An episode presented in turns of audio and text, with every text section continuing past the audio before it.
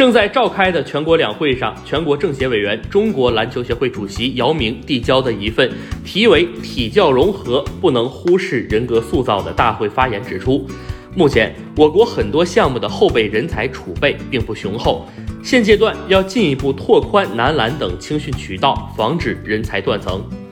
没有体育的教育是不完整的，离开教育的体育是不牢靠的。姚明认为，围绕体教融合的各类顶层设计、体制改革、机制创新，应当以人为本，在促进广大青少年强身健体的同时，不能忽视人格塑造。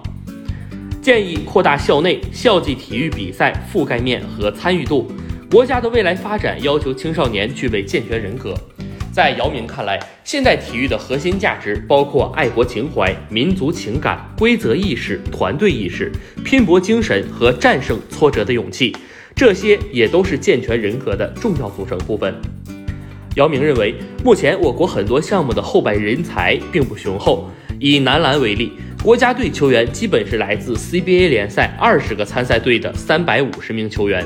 而 CBA 球员中，百分之六十由辽宁、山东、吉林、黑龙江、河北、江苏六个省输送，百分之五十五由八家俱乐部自主培养，仅有二十二人来自非专业队渠道。拓宽男篮青训渠道已是当务之急。现阶段要进一步拓宽青训渠道，防止人才断层。姚明指出，专业运动员培养周期长，一般需要八至十年的时间。高水平运动员更是难得，需要长期细致的打磨。在体制改革的关键阶段，要特别密切关注各个项目的后备力量培养，避免出现新的体系没建立、旧的体系没人管的不利局面。